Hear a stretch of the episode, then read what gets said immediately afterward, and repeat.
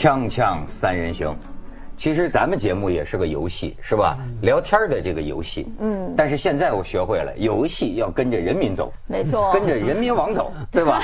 人民网评王者荣耀，到底是娱乐大众还是陷害人生？然后人民网二评王者荣耀。加强社交游戏监管，刻不容缓。人民网三评王者荣耀，移动时代不会像有人想象的那样无忧。而且我不光跟随人民网，我看跟随新华社还有。荆轲变美女，王者荣耀不该游戏历史。嗯，哎，这话题堂堂正正啊，家辉。呃，对王者荣耀在我们这个这个这个周围朋友圈的这个火，你有有见闻吗？啊，当然还有第一手的体验了，因为我很多你玩是吧？我没玩过，我看学生玩，因为我看到我当了几年的那个大学的那个叫什么？你们叫社管 啊，叫管理啊，社辅导员啊。那呃，那看到他们不断的变嘛，以前玩三三国。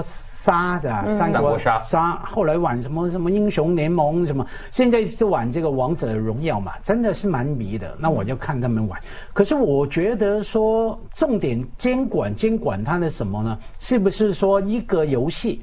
不管你叫它是不是一个游戏哈，它还是好玩的。那不能太好玩呢。嗯任何的东西太好玩，像对我来说打麻将一样啊，非常沉迷的，对不对？上 A V 网也一样啊，看大婆打小三也很沉迷。对，你要说这个，我倒想起来，打麻将的瘾能戒吗？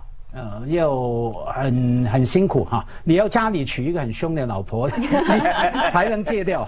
那我成功了。对对对对对。哎，伟杰呢？可以报告一下这个关于凤凰卫视玩王者荣耀的情况。我觉得我们一半以上主持人都沉迷，都不知道在我们楼上那个主持人小房间里面，就有一位黄姓女主播，以及万姓男主播，以及很多男主播们，他们就会开始组战队，然后播早班车也是这样，就早班车的几乎所有主编都是战队的一员，所以每次早上开始吃早。餐的时候，大家就在食堂里面疯狂开始那个打王者荣耀，就呈现一个大家都已经中毒。那你为什么不打？我首先我两个原因不打，第一是我以前我我就是上面有个哥哥，那我们就是身为老二呢，都会有一种知道哥哥被揍的事情千万不要做。我哥小时候就是对对对，就是他都是那种网咖打电动或者什么，就被我妈毒打，所以身为老二就有一种假装乖，想说不会打电动。然后再者是我真的是眼这个我是有测试过手眼睛跟手。不大那个协调哦，所以失调是吗？就也有一点点，所以我其实是手脑有点不大协调的那种人，所以我打电动一定会死。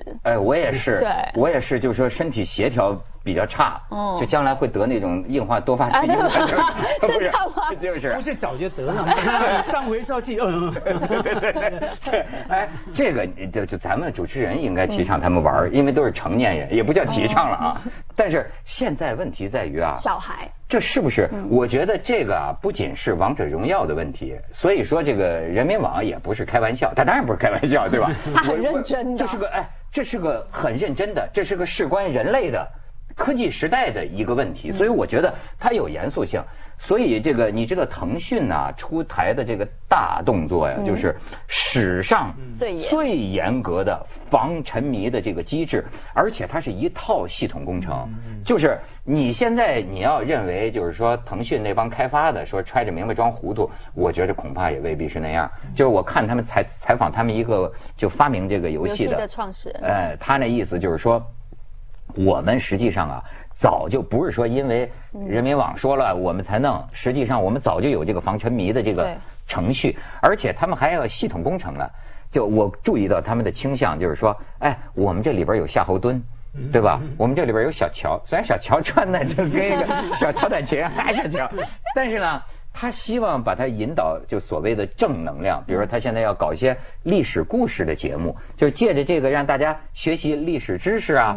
哎，呃，所以出台就有一个叫什么“那共同安全什么平台”。对对对对对。你你你知道那原理吗？嗯嗯。它现在是两个，一个就是说实名。对。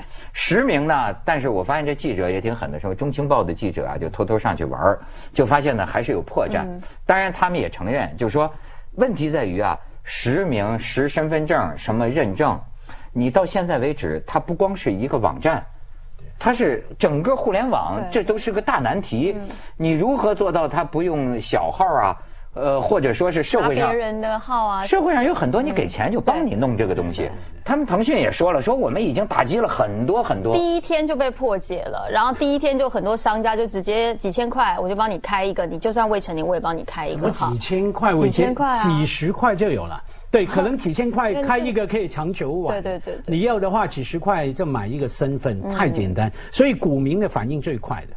这个事情一出来了，第一天呢，腾讯的股价就往下掉了，掉了百分之四点一还是四点二？第二天啪，全部涨。因为所有的我，因为我看哈，就好玩就在这里，就是当腾讯第一天要设，然后开始往下之后呢，所有的游戏类股都跌。但是呢，第二天早上你看到所有的经济日报什么什么都告诉你说，大行建议趁低买入，所以隔天马上就反弹。我想说，所以昨天的只是叫我们真的耶，是真的，真的耶，趁低买入是个机会啊。那腾讯肯定将来火呀。对对，所以我一开始说的就是说，重点在于说什么到底要监管什么？你监管它不能让这个游戏太好玩吗？嗯，只要任何东西，所以我举麻将作为比喻嘛，只要任何东西太好玩，那一定会沉迷嘛。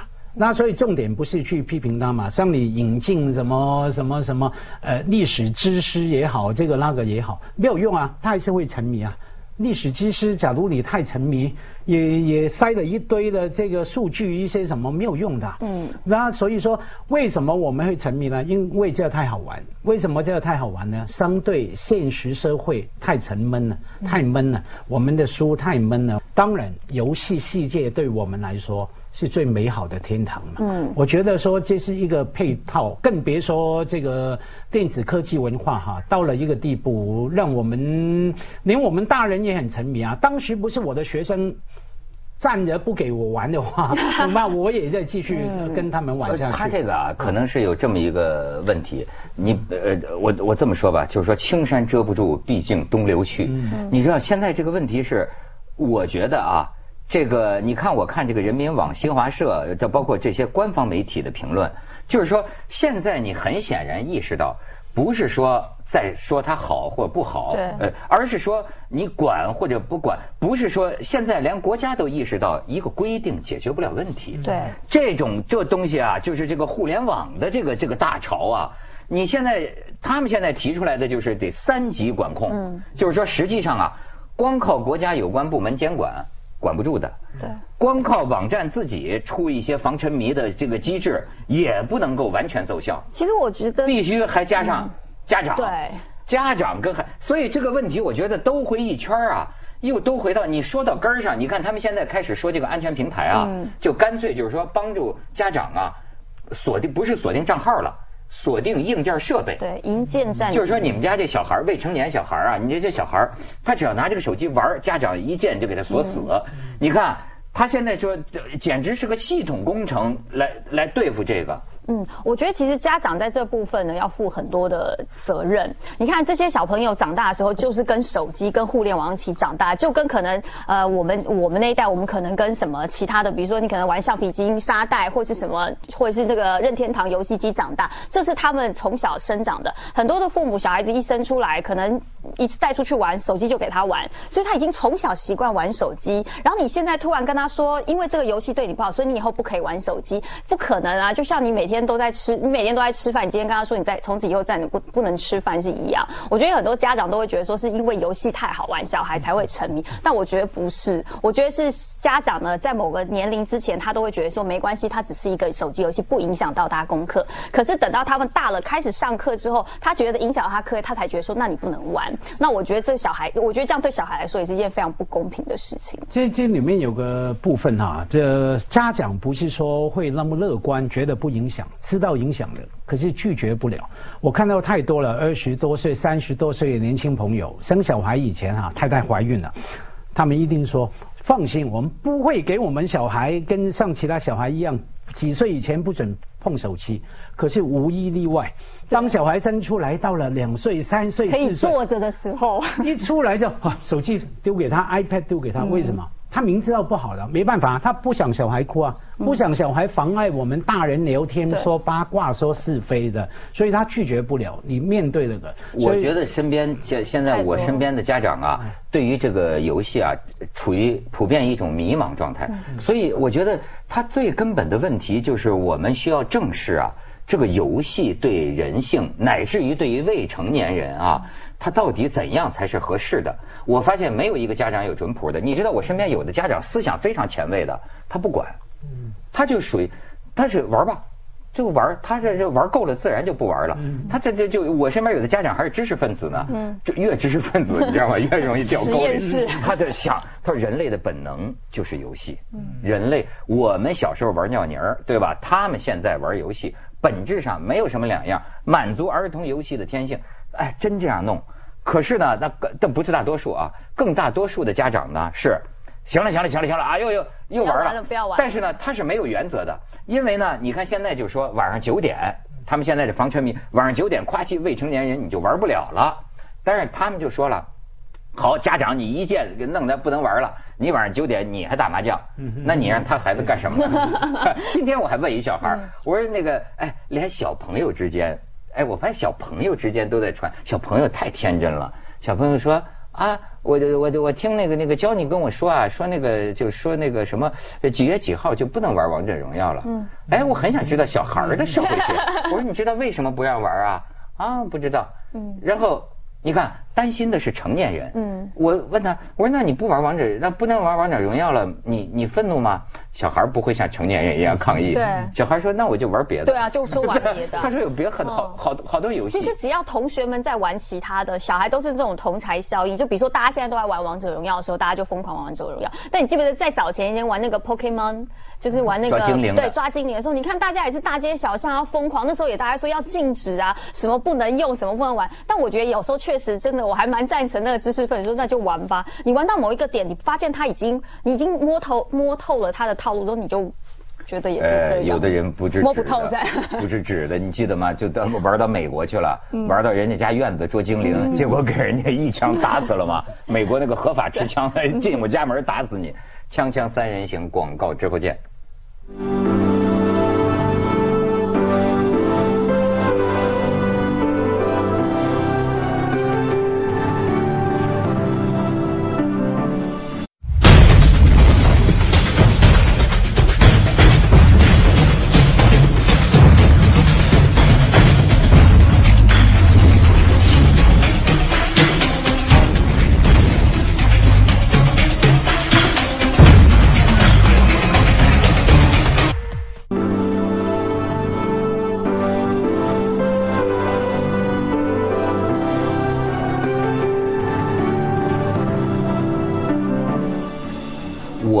那个电玩那个游戏啊，要叫今天孩子们说，那都是旧石器时代的人玩的，什么打坦克 什么的。哎，但是我这就是因为这个王者荣耀实在太火了，我们组里的都在玩。我就哎，我旁观了一下，我发现呢，他也挺有意思，就经常有那个就是感觉喊着口号在战斗哈。对对。抱歉，你挡路了。然后就是我发现就是像什么呃，勇者之士，甚于生死啊，阁下。你的首级已经在我手里了，哎，这是我觉得是一种很有趣的亚文化。你看赵云，对吧？夏侯惇，但是他从历史里取一个符号，夏侯惇是独眼儿，他也是独眼儿，但是那个扮相完全是二次元，那不这就动漫一样。这你说这能算游戏历史吗？佳慧？没有，那是历史游戏嘛，叫创意游戏嘛。因为假如你要说它的好坏哈，什么沉迷当然是要提防的事情。你说好的话，哎，这训练小孩的创意的，他觉得说为什么历史只有一种可能性？嗯，就像野史啊，都有不同的那个方式去不仅是历史，不仅是一段历史哈，一个人物，你刚用到符号这个字，对不对？一个独眼也好，一个甚至一个名字荆轲啊。他的身份为什么他不可以是其他性别呢？甚至是中性的，甚至是个外星人等等，其实是解放了小孩的想象力的。问题是，这想象力能够被引导到什么地方？你是周星驰那一路出来的吗？那当然。所以香港人的创意，要说新一代的无厘头文化的创意，我们看到它弹性、创意哈那个部分。可是当然，重点还在于说沉迷啊。为什么沉迷？因为文涛刚讲的，我跟你一样嘛，哈，我比你大一段年纪，还是玩以前玩那些打坦克什么。你 也坦克。对，可是跟那个现在的不一样，就是说现在还是回到我刚说，太好玩了，好玩到是说你没办办法拒绝。等于我们以前讨论喝酒，讨论吃药。有人说为什么吃药啊、摇头丸什么什么绝对不好的事情，可是为什么那么难戒呢？因为它太快乐了，它影响改变了你的生理。那这个游戏啊，好多人都已经做过研究了嘛，我们也谈过。它不仅是心理上好玩哦，它是不断的刺激你大脑的某一个区，让你那个麻木了哈，让你麻木了，而且会产生一些其他的作用，比方说你会容易生气。会有攻击性哈，会攻击哈，压不住你的你的攻击欲哈，等等。那所以如何防范他沉迷？这个因为有他的生物基础的哈，那当然要需要去注意嘛。我觉得还有一个是人很孤单。我觉得其实，在这个游戏里面玩的时候，为什么很多小朋友说他们为什么玩？他说：“因为我这样才可以跟其他同学一起玩。我跟你打同一个战队，我跟你是交朋友。我可能现实生活上不见得可以跟你当交朋友，可是我在电动玩具中可以当交朋友。我父母可能小朋友旁边也可能家里。”就是父母也忙自己的，也很少跟他们有关注，或者是他的关注度没有在游戏里面得到的高。他在游戏里面得到了某种有朋友又有成就感，我们一起去做了某一件事情，这可能是在现实生活当中他并没有得到的满足感。所以，他结合了社交游戏。对，他这个里边哎，五个人组一队，对吧？就是有的人有的人谈起恋爱来了，还有的是啊。然后就是他这个东西说厉害在哪儿啊？你像那个英雄联盟啊，那还是在电脑上玩。这个叫手游哎，手游啊，他们说这手游改手淫，不是手淫 改手游了。手游哎，就是哗，它太方便了，对于孩子来说，而且呢，就是呃，也比那个英雄联盟啊，就好像更容易进入，呃，随时随地。而且呢，你看本身，而且他们就说这个里边啊，我看到那个 F D 中文网有一个人写的一个文章，现在你要是学者写这个，像咱俩玩坦克的就没资格说话，人家就先得摆出来，要比人。沉迷这个三年，打到了什么现在的 level 是大神的级别。现在我有资格跟你说说这个，就是这位学者他的感觉，他觉得这种王者荣耀的这个毒性哈，他觉得他他觉得比跟香烟可以类比，嗯，就是或者比香烟稍微再轻微一点点。他说，就像香烟，你看也是合法的，但是呢。也需要适当的限制，就是他也是跟，就是说这东西真的沉迷了，那是可以玩到没底儿的。他也他自己的这个呃体会，任任任何的东西沉迷都可以没点了。他要必须我没看见文章哈，他必须要指出让你沉迷的呃基础在哪里。比方说香烟是这进血的尼古丁等等。我跟你说，他他讲到一点就是快速反馈，对，没错，快速奖赏。他说：“你在人生里，其实就像你说孤独。另一方面，是不是啊？”你看佛家讲啊，人生啊有这个疾苦啊，生老病死，有一样很关键的苦啊，就求不得苦，不如意的苦，对吧？你像这家辉想得个诺贝尔奖，等到今天，快了，快了，快了，快了，快了，得了个台湾的奖，而 台湾很大奖。文文文文涛，就是说你明白吗？你在生活里啊，它不是那么马上，但是你在游戏里，你可以啊，马上见着，马上见着啊，有有所回馈的感觉。哎，这是我以前说过。赌博的快乐就是这样，马上挑战命运。赌钱的人一定信邪的哈。你觉得说马上哎，很很奇怪啊，有倒霉手风顺的，你感觉你马上跟一个超能力哈，有这种跟他挑战的感觉，所以道理是一样。所以我刚讲的是更另外一种基础，它改变你的生理状况。当你玩多了，那个沉迷在于说你的大脑某个区某个点是被改变了，不容易把它转回来。可是有一个很重要的，文涛刚也说了，有些朋友说，哎，你就玩吧，玩够了你就不会玩。对不起，不一定的。为什么呢？玩够了之后，你有没有能力去玩其他没有那么沉迷性的，或者说没有那么呃，或者说比他更有创造性的东西？你要有能力享受其他的才行。不然的话，他玩够了王者荣耀哈，那玩别的啊，马者荣耀、斗者荣耀，什么都玩。其实，在那个有限的空间，坦白讲，不管他怎么社交，什么多变化，其实来来去去就是那些了。嗯，好，他在这个以外没有机会，也没有能力。怎么说呢？比方说，有人是所谓的专家哈，我是相信的哈。呃，是这样说，在他年轻的时候培养他，比方说欣赏音乐、艺术、阅读、思考、创造。当这样的话，那就不怕了，打了预防针。你成长的时候，你跟朋友的理由去玩吧，你不会满足啊？你觉得就这样啊？就这样吗？这样快乐就这样，那叫快感，不叫快乐。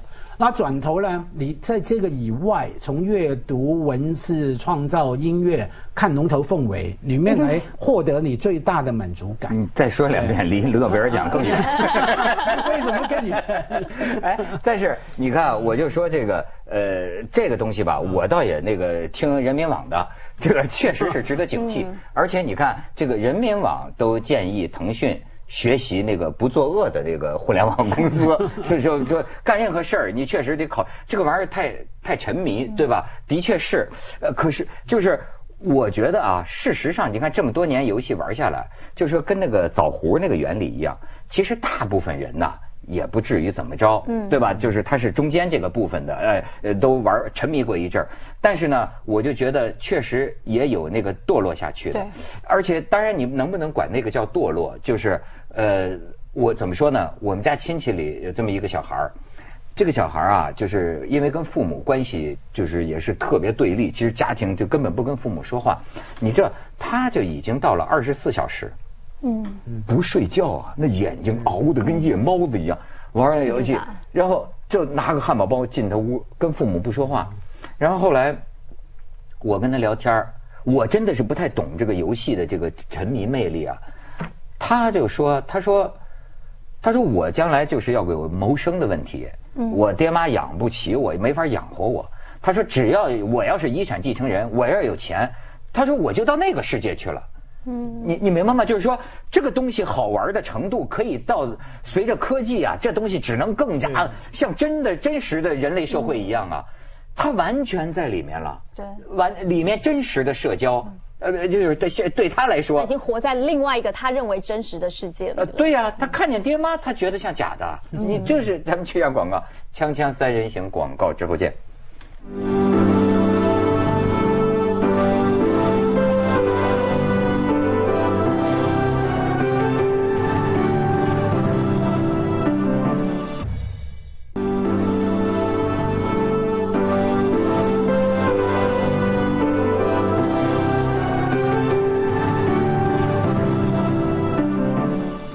伟杰，我突然想到，很像是就是我们少女时期会看那个少女漫画那个感觉，也有一种沉溺感，因为你得不到的那个世界。我觉得还有一个就是小孩太想长大了，他很想做一些什么。然后就像我们在还还还不能恋爱的时候，会偷翻那个少女漫画在手机上，然后你就会有一种很兴奋的感觉。还有你会跟同学交换，然后你就会沉沉迷在那个里面。那为什么想要沉迷在里面？因为你还要考试。你还要考大学联考，你还要考月考，你有各式各样的不如意。可是，在那个不如意的呃空档当中，我有一个小小的角落，可以让我觉得在里面，我就是那个女主角，我就是这个世界上的中心，然后我也是里面最快乐的人。我觉得可能在游戏当中，因为我个人是不大玩游戏，但我觉得最能对我来说最能够连接在一起的就是这个点。但我觉得确实是要管，因为我觉得大部分的人都还参考一下台湾的经验。嗯，台湾对这事儿。态度跟咱们内地差不多吗？我觉得台湾小孩子的孤单程度好像确实没有呃那个大陆的小孩高，因为小台台湾小孩如果一生如果就是台湾没有一比以前我们没有一胎化政策这件事情，虽然现在是开放二胎，但是我觉得孩子们之间的陪伴。我说对于这个沉迷游戏有啊一样台湾的这个政府，但我们没有下这些任何的相关命令。啊！但是社会上要宣传吗？不沉迷也不用，也没有，就至少都没有看到这些要宣传或干嘛的。可能学校的教育里面就会有。就台湾这样怎么能进步呢？所以我们就继续在沉沦，是这意思吗？你说进步，我还真觉得这事儿真不知道该怎么说啊。嗯。呃，咱就扯远了啊，咱不说这个王者荣耀了。我那天想。你比如说那个呃那个诺兰拍的那个电影，就是《星际穿越》。哎，外国人拍电影真认真。我昨天看了一个呃一个这个电影，就是一个纪录片，我才知道啊，他的这个电影里所有的情节都是有所本的，都是现在科学里的某种假说。比方说，我看的纪录片就是讲上帝。